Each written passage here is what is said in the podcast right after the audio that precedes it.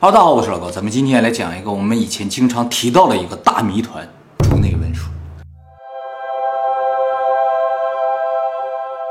这个事情呢，要从大概一百年前说起。一九二八年的时候，有一个叫竹内巨魔的日本人，突然间呢，公开了一本书。这本书呢，就是竹内文书。他公开的这本书是用神代文字书写的，所以除了他，没有人能看得懂。是他自己写的。呃，其实这本书是个抄本，也可以算是他自己抄下来的啊。神代文字以前我提到过很多次啊，就是说在日本发现了一种非常古老的文字，日本人自己也是看不懂的，现在没有解读，究竟什么意思也不知道啊。呃，不过呢，在日本的洞穴里边、寺庙里边经常可以见到啊，大家在日本买的护身符里边也是会有的。那么按照竹内巨魔的说法，这本书呢是他家呢竹内家从三千多年前流传下来一个传家宝。竹内巨魔说，这本书里记载了从宇宙诞生到天皇继位为止的整个日本历史，甚至世界历史。宇宙诞生到天皇继位，对对对，啊，就是从很久很久以前到几千年前，大概这么一个位置的人类历史。就是正好谁也没有记载的那一块儿。啊，对。那么按照竹内巨魔的说法，这个书里边内容呢，还有就是世界文明是如何诞生的，比如说苏美文明怎么诞生的，啊，日本这边的文明怎么诞生的，埃及文明怎么诞生，他都有写。那么至于书里究竟说了什么，我一会儿讲给大家听啊。里边的东西呢，相当的玄幻啊。首先呢，我们先说一下这个书怎么来。竹内巨魔说，这个书呢是他家的传家宝嘛，来自于他家的第一代，叫五内宿弥。属于日语的观众应该知道啊，五内和竹内的日语里边发音是一样的，所以他家第一代叫五内，传到他叫竹内了。那么按照日本政府认定的正史《日本书记》中的记载啊，这个五内宿弥呢是确实存在的一个人，是日本孝元天皇的第八代孙子，所以他是皇族的人。他的工作呢是辅佐天皇，说白了就是天皇的侧近。但是一个很奇怪的事情，就是在日本的正史的记载中啊，这个五内宿弥呢辅佐了好几任的天皇，大概有十任左右。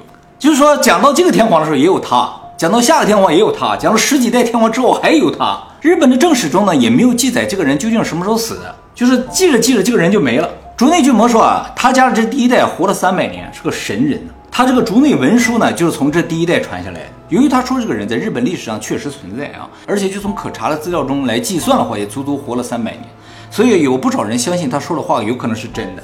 而且他确实是竹内家的人嘛。大家注意，不是随便谁拿出个古董来说，就是我这祖上传下来，他就真的是古董，必须史料上有记载，这家祖上就得有这个人才行。啊，人家祖上记载就有这个人，而且呢是大官，天皇的侧近嘛。那么这个竹内文书的大概内容，我给大家简单说一下，就是说宇宙啊是从一片虚无中诞生的。宇宙诞生后不久呢，就生成了银河系，生成了地球。啊，这个地球呢最一开始全是水，后来呢不知道从什么地方来了两个神，一男一女，到了地球之后呢，就创造了海洋和陆地，把它分开了，把水分开了，然后呢又创造了各种生命。后来呢人类呢才来到了地球。后来的啊，对，不是地球的原生种。人类从哪来的？书上说是从某宿星团来的。这个星团呢是离地球最近的一个星团，距地球呢只有四百四十四光年。感觉上这个距离啊是有可能来的啊。他就说人类啊其实是一种精神体啊，他就从那个四百四十四光年之外呢来到了地球，然后寄宿在了地球生物的身上，就形成了人类。比如说寄宿在了猩猩身上，成为了最初的人类。我们是精神体过来的，对，精神体过来的，哎，传输过来的。嗯。那么原先地球上也只有一块大陆啊，后来经过地球的旋转、各种运动之后呢，这块大陆不断的分散，变成了好几块大陆。除了咱们现在知道的这些大陆之外呢，还包括太平洋上的母大陆、大西洋上的亚特兰蒂斯和印度洋上的雷姆利亚大陆。他是把这些传说总合了一下，啊，有点这个感觉。他说这三个大陆是同时存在的，都在地球上。但是他有个说法和其他人不一样，他说母大陆其实有两块，都在太平洋上，距离非常的近。这两块大陆有一块叫米奥，一块叫做塔米阿拉，嗯，就是这个名字啊，什么意思不知道。那么当时居住在这些大陆上呢，包括巨人、龙人，有可能是蜥蜴人，还有雅利安人，这些都是巨人，其实只是个头高矮不一样。最矮的雅利安人也有三米二，哎，巨人能达到二十米，啊，二十，对，个头是不一样的啊。他说的巨人比别人高啊，对，巨人是个单独种，七米到二十米。啊，雅利安人大概在三米二左右，也是巨人嘛，对我们来说。那么除了这些巨人之外呢，还有像我们这样的五色人，哎，分别呢是黄色、红色、青色、黑色和白色。那么这些大陆呢，在一万两千年前同时在地球上沉没，所以这个母大陆也好，亚特兰蒂斯也好，都是在一个时间点沉没的。随之呢，很多人种就灭绝了啊，就包括巨人啊、龙人啊、雅利安人就都没了，只有一部分的五色人呢存活了下来啊，就成为了我们。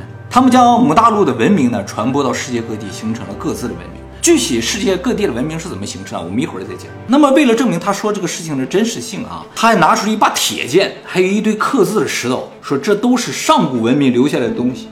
他公开了一些古书，还有翻译资料、古剑、石头等一系列的这些所有东西合起来，叫竹内文书。哦，一套的，对，这一套总共四千点。对，不是就拿个纸片出来，随便是白雾白雾，拿个石头就完事儿了已。经给他认证了。你听我讲啊，这个东西一公开之后呢，立刻引起了日本社会的强烈反响。就说如果他说的是真的，他拿这些东西都是真的，那整个人类历史就要改写了。那如果不是真的，他从哪准备的这四千多个东西呢？又有什么上古文字啦，又有各种石头雕刻啦，还有铁剑之类。后来由于这个事情的反响太大了啊，所以国家就介入了调查。国家经过短暂的调查之后呢，就把这个竹内巨魔给抓了，以欺诈罪起诉的。哎，并将竹内文书里面所有这四千点的东西全部没收了。然后经过了审理之后呢，居然判他无罪，但是没收的东西不予归还。强，哎，就是明抢。这个竹内巨魔被释放了之后呢，就强烈谴责说：“我既然无罪的话，为什么没收我的东西？”这个国家说：“虽然你是无罪，但是你这些东西都是假的，我不可能还给你。那他为什么无罪呀、就是说你可能不构成欺诈，但你这个东西是假啊，或者你无心欺诈，姑且就算你无罪。国家为什么认定他这个东西是假的？首先，国家说你的身份就是假的，你确实是竹内家的人，但是你不是他家的嫡系，你是一个养子。他们家这么重要的东西怎么可能交给你？你手里这东西一定是假的。他说我这是抄本，我是从他家那抄下来的。他说那也不行，那也是假的。所以呢，国家就把他这本竹内文书定义为伪书，就是假书。然后发行，没没没有，既然是假的了，国家就不能还给他，以免引起一些其他的问题啊。竹内巨魔的意思说，我这个书啊就是个抄本，内容绝对是真实的，而且就算是养子，我也是从小在他们家长大的，他们家有什么我都知道，怎么可能是假的呢？古说无凭呀。他说这些东西是他爷爷给他的，就是竹内家的，他那个爷爷把这些东西都给他了，因为他没有子嗣，所以他说这些东西绝对都是真的。爷爷没有子嗣啊，就是爷爷没有孙子，就说你不能因为我不是他们家的亲儿子，就认定我这些东西都是假的，你得还给我，就算是假的你也得还给我。那有没有在世的嫡系了？呃，他们家是没有的，他就要国家也不给，直到发生了第二次世界大战，这个事儿就告一段落，就打仗了，也没人管这事儿。第二次世界大战都打完了之后，竹内巨魔又来要这个东西，国家说你这东西在东京大轰炸中全部都烧毁了，一个也不剩了，你就不要来要了，我们没有。这个事情到此告一段落，但是这个事儿没完，就是竹内巨魔虽然没有把他的书还有这些东西要回来啊，但是呢，他在公开的时候有不少人是抄到了书里边的内容的。而且他这个书一开始公开的时候，他有附有这个翻译稿，就翻译稿也有人把它抄下来，所以那个时候怎么公开呀、就是拿出来给人展示，不是在网上公开的，所以看到的人就看到了，没看到人就没看到，连个照片都没有，你知道吗？因为有这些记录吧，所以后来将近一百年的时间，始终有人对这里边的内容非常的感兴趣，在不断的研究，就有人提出了各种各样的假说，有人说它是真的，有人说它是假的。那么整体来说的话，大部分人是认为他这个书应该是假的，因为里边说的内容也太玄幻了点，有点像小说啊瞎编的啊。再一个就是物证全都没有了嘛。而且否定派里边最核心的一个观点就是啊，咱先不说这个东西是真是假啊，如果是真的，竹内家怎么就没有人出来说他这个东西是真的呢？竹内家哪去了？这个家真的存在吗？为什么偏偏是你这么个养子出来说话呢？既然竹内家没有人出来说话的话，这个东西不存在的可能性就很大，就有可能是假的。不是没有嫡系的，你这么大的一个东西，这么多东西传了三千代，就这么单传下来的，不可能啊！肯定有别人知道啊。竹内家就这么一户吗？不可能。听到这个说法之后，突然间有一个人坐不住，蹦出来了。这个人呢，就是竹内家真正的第七十三代传人。这个人叫竹内木太。这个人在大概二零一五年的时候出现在日本各大媒体上。他呢，原本是高中补习班的日本史的老师。哎，教日本史的。后来在二零一五年左右的时候，他就看到网上有很多人在批评，就竹内家，说竹内家这个东西是假的，就讨论这个事情。他就觉得他不能再沉默了，他要把这个事情公开，告诉大家真相啊。这个人啊，其实不简单，他虽然是个高中老师，但是呢，他居然和日本的首相啊和大臣都有合影。为什么他和这些重要的政要都有合影？就是因为他是竹内家的人。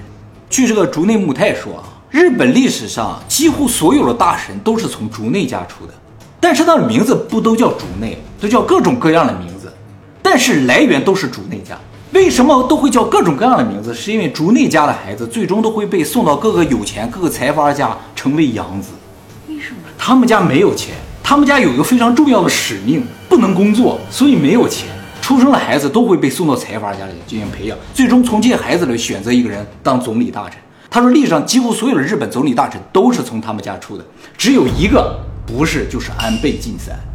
啊，就这个不是他们竹内家的。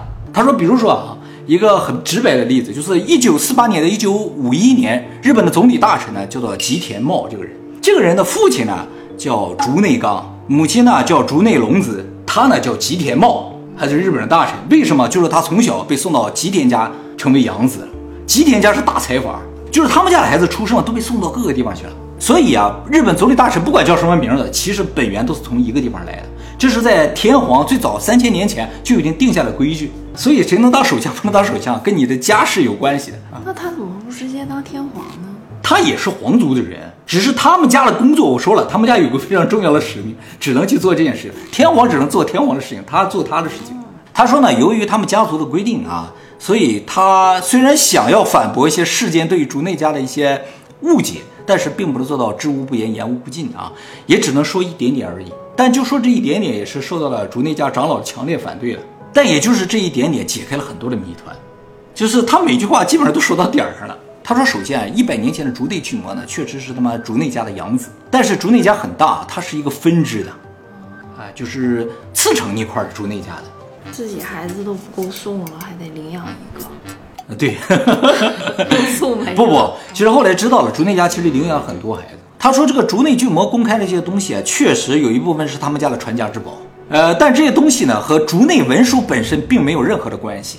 他说，竹内巨魔对于竹内文书本身内容的解读呢，也是存在错误的，不完全正确。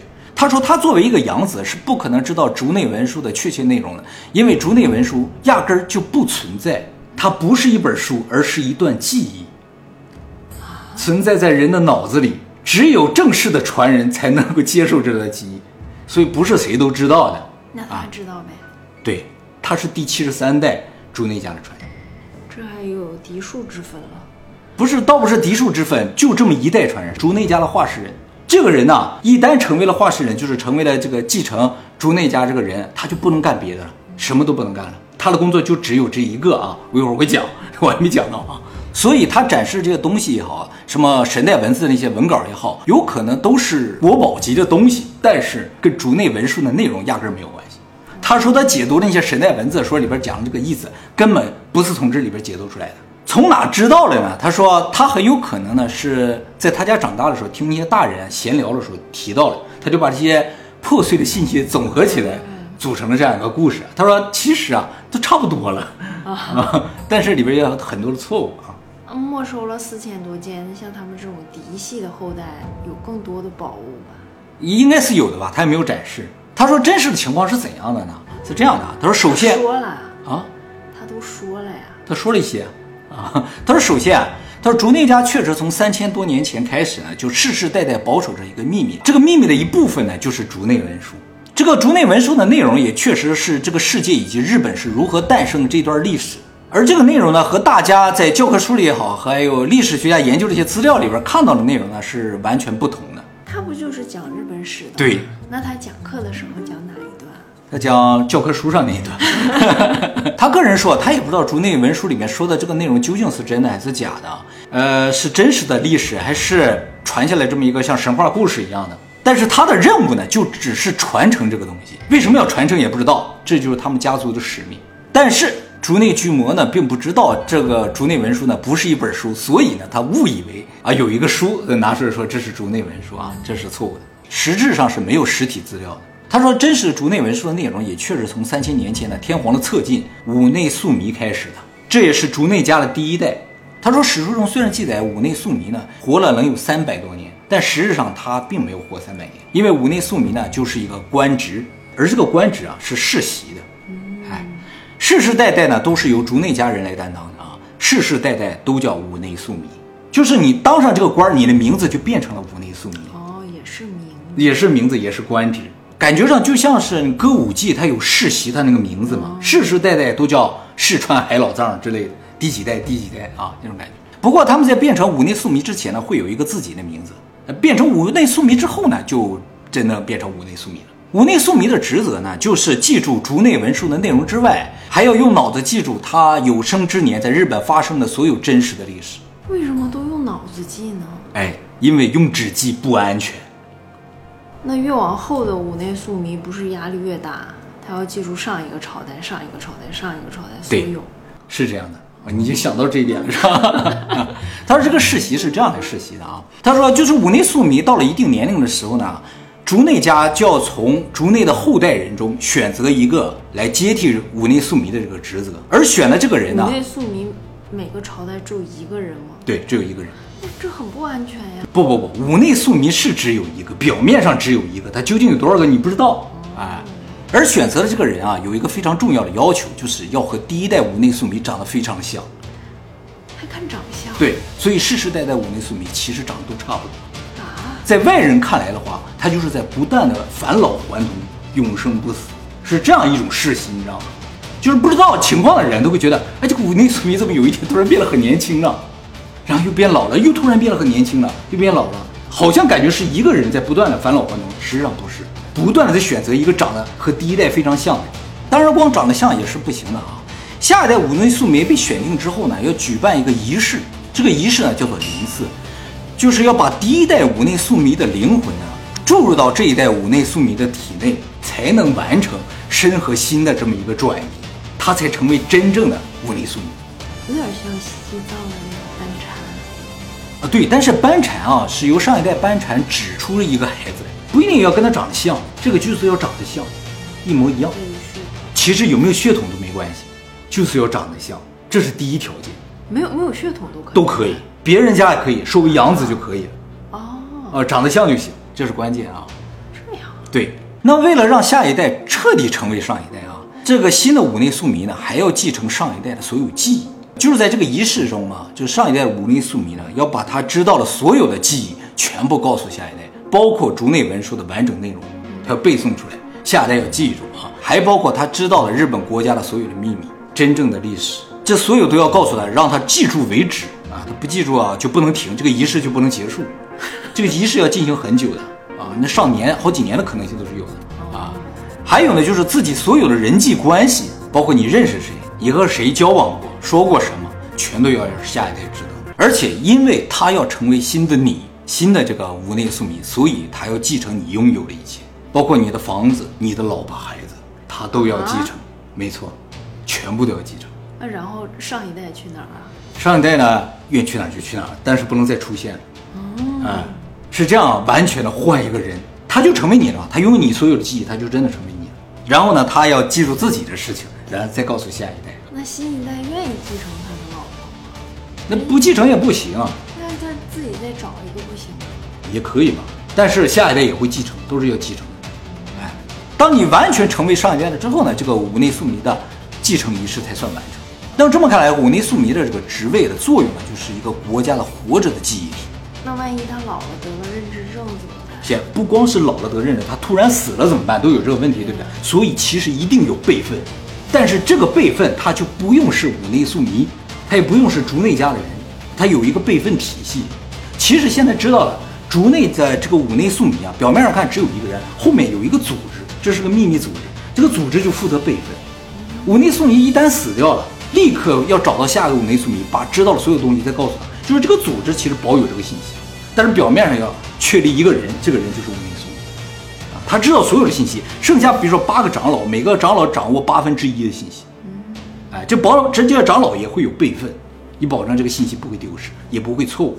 所以这个用这么麻烦吗？啊，用这么麻烦？不过挺日本的，也挺热闹。它这个好处就是 真能干出来。能干出来，它这个好处就是啊，不用纸记的话更安全嘛，纸又怕水又怕火的。再一个就是你随时想调出一部分信息或历史的话，一下就调出来了。这是人呐，电它不是对，它不是纸啊，非常的方便啊。那被它篡改了怎么办？不不能篡改，有备份呢，就肯定不会被篡改啊，是这样的。变成区块链了？对，但是不足够的多呀。其实也不用那么复杂，就是一段历史嘛。你想现在七十三代，也就七十三个人的记忆嘛，也还可以。现在还有吗？对啊，现在第七十三代嘛，是谁？朱内就是刚才那个人啊，那他还有闲心上课啊？他他天天都去背那个东西，他说根本背不下来，他说原则上绝对不可以写下来。他说，但是我还是偷偷写了一些，真的背不下来，太多了，七十三个人的记忆太多了。就没有心情去生孩子了。对，没有了，没有但但是他说啊，这个事情啊，选中我，我感觉真的是一种脱离现实的非常刺激的一件事情啊。他每天上课，他就觉得没什么意思。他被选择做五内宿迷啊，是一个巧合。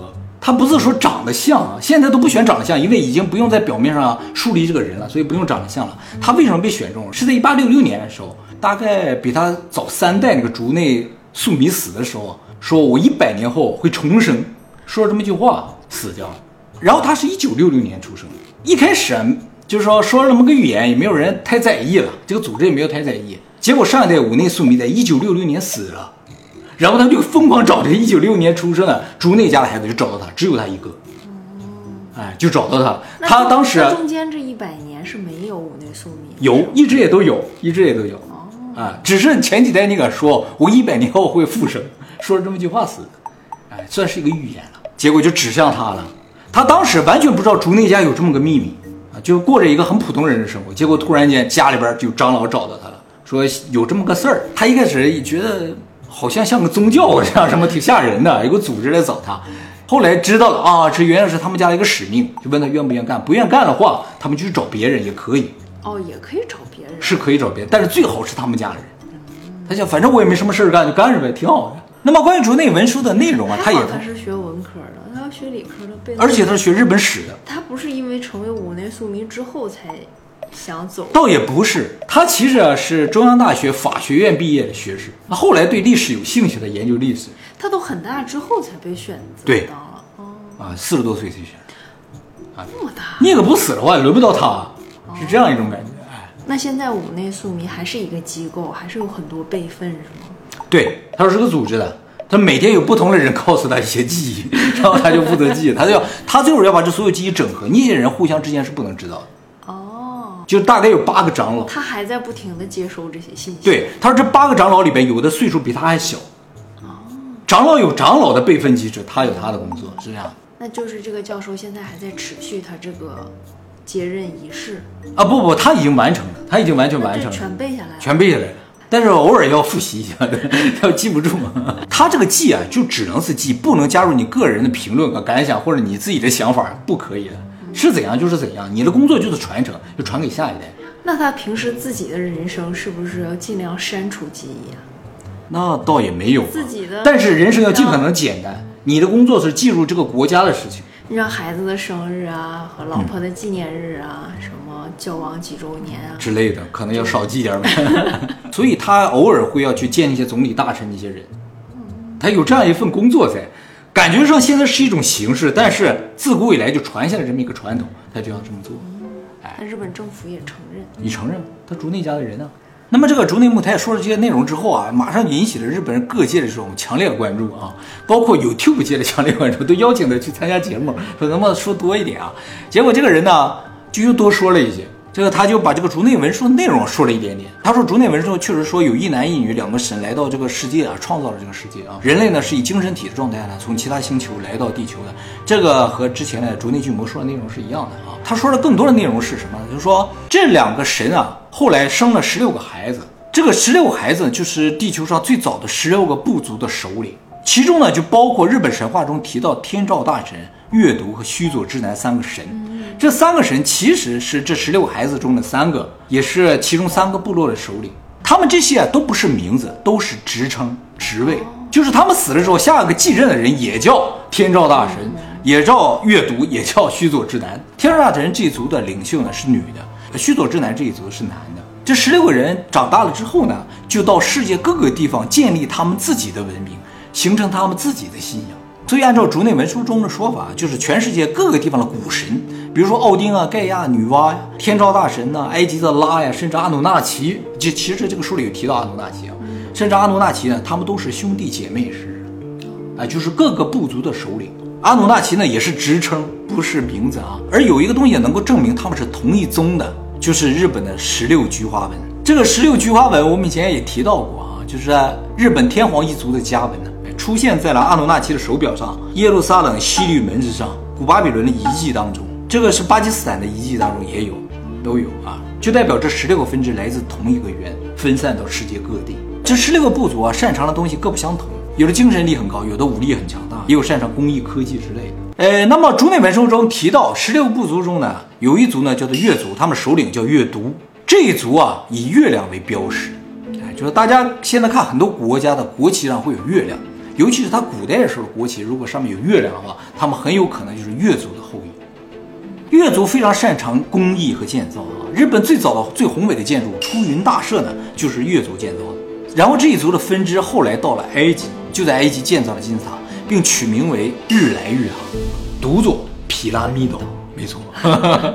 哎，就是埃及这个皮拉米岛的名字啊，本意是日来玉堂的意思啊，和日本的出云大社原先的名字也是一样的，读音是完全相同的啊。那么埃及的国旗长什么样子呢？现在长这个样子。但其实以前埃及啊，在奥斯曼帝国时期也好，还是埃及独立的时候，都是星月旗。啊，这个月呢就代表月族。那新加坡也是月族？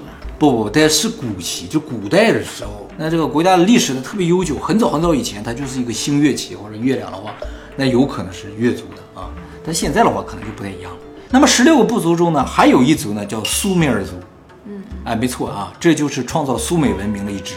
为什么叫苏美尔人？苏美尔什么意思？这个呢，在目前的考古学上是不知道的。就是苏美尔人并不管自己叫苏美尔人，叫黑头人，好像头只有头是黑的啊，身上不是黑的。黑头人。竹内文书中说，苏美尔一词呢，来自于日语，叫斯梅拉米克头，写作两个字，斯梅拉是皇，米克头是尊，皇尊是对国家统治者的尊称啊。苏美尔呢，就来自于这个最开头的皇斯梅拉，所以苏美尔族是皇族。这个皇族就是天照大神一族的分支，那他什么意思啊？就是世界各地的人都是从日本分出去的？不是，他想强调就是世界文化是同宗的，日本也是这个宗的，啊，只是比如说你现在能听懂日语的话，你会觉得啊，都是从日语来。那苏美尔人也觉得，哎，都是从我们这来的。你看，我们叫苏美尔，他也叫苏美尔，是吧？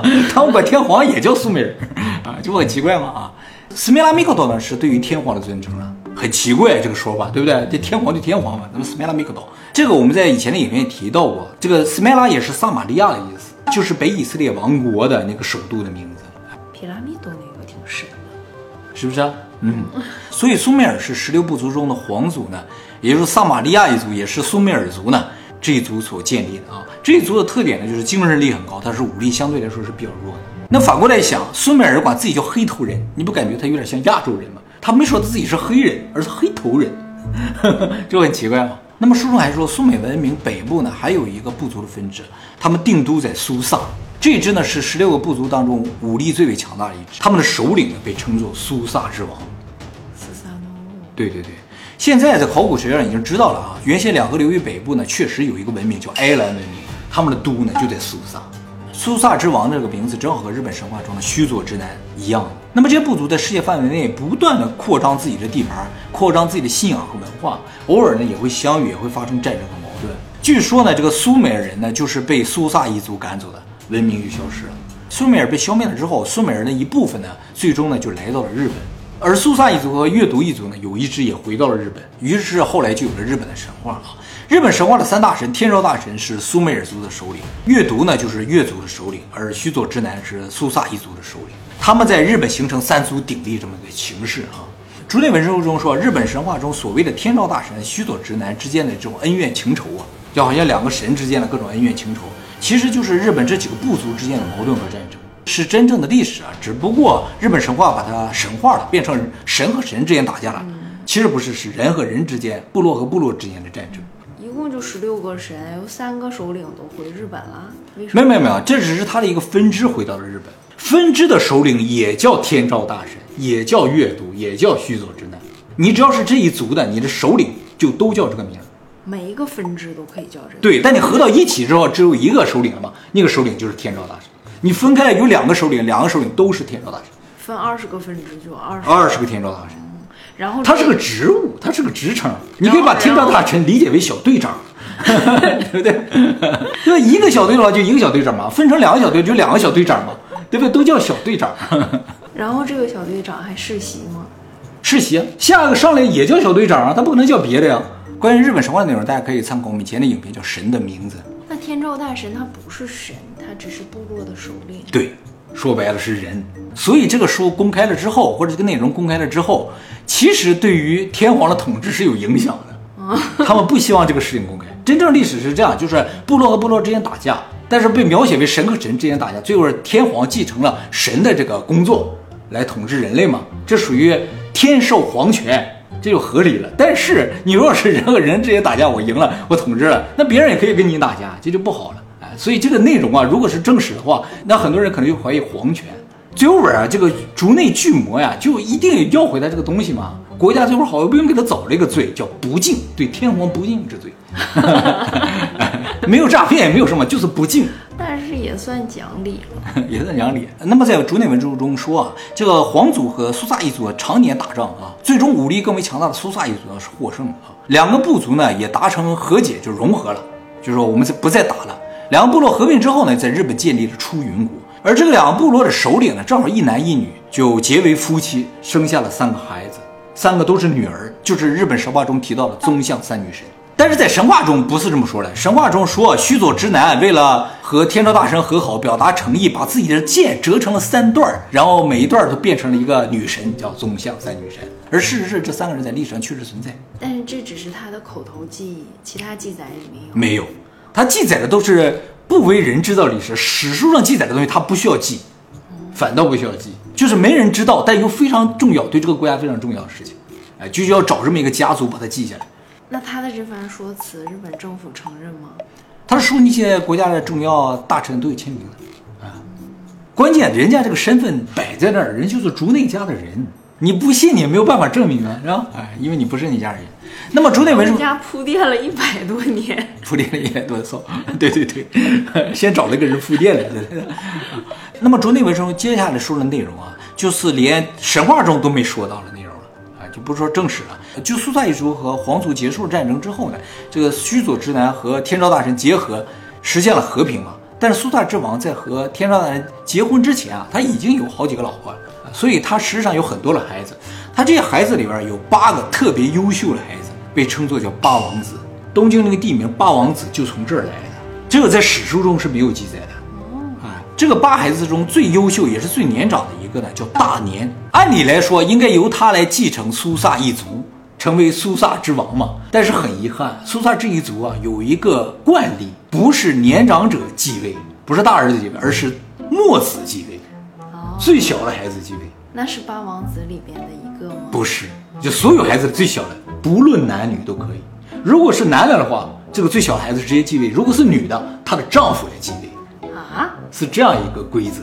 而当时苏萨之王最小的一个孩子呢，叫虚氏里姬，这个我们以前讲过，是个女孩子。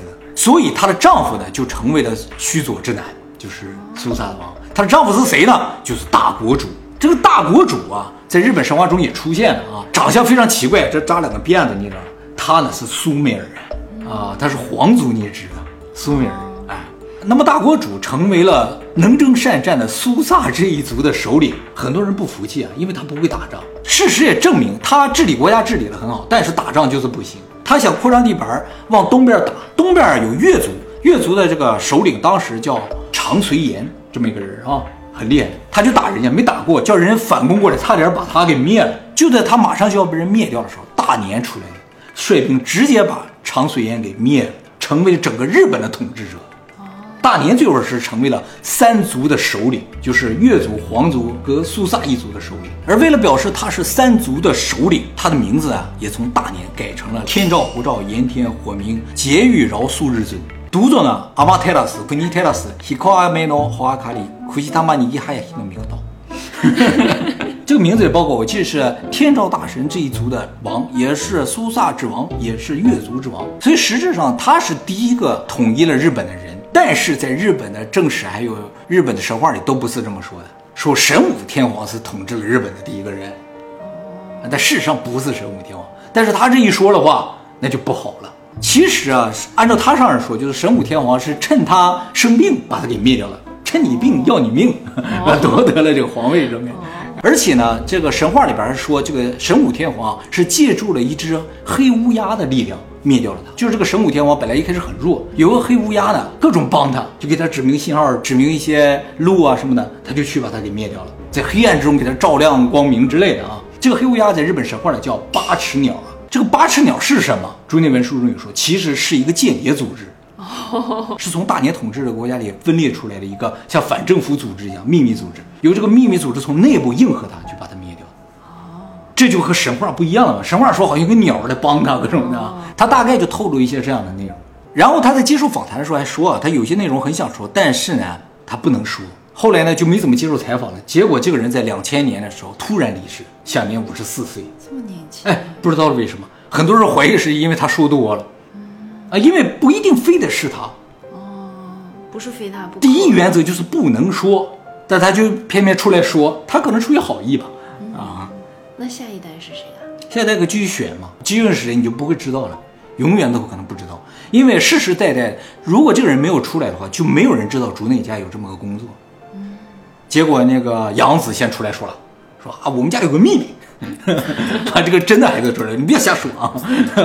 其实是这么回事儿，一说说着才知道啊，竹内家有这么个工作。如果没有杨子来说的话，可能对这个也不会不说啊，也不会有，谁也不知道有这么个事儿。世间还有干着这么辛苦工作的人，都不知道啊。这就是竹内文书大概的内容。那就现有的这种结论结果，日本的史学界、史学家们都这么说。没有办法，没有证据啊，这只是一段记忆。那他没有否定吗？他们也不否定。我看过这个人的访谈，这个人啊，好像喝了一样，但是说话还是蛮诚恳的，酒后吐真言的，对那种感觉。那他还不如多说一些了。对啊、我估计他有想多说一些，但是就已经没有机会了。嗯，所以保守秘密这种工作，大家尽可能还是不要做为好，很危险。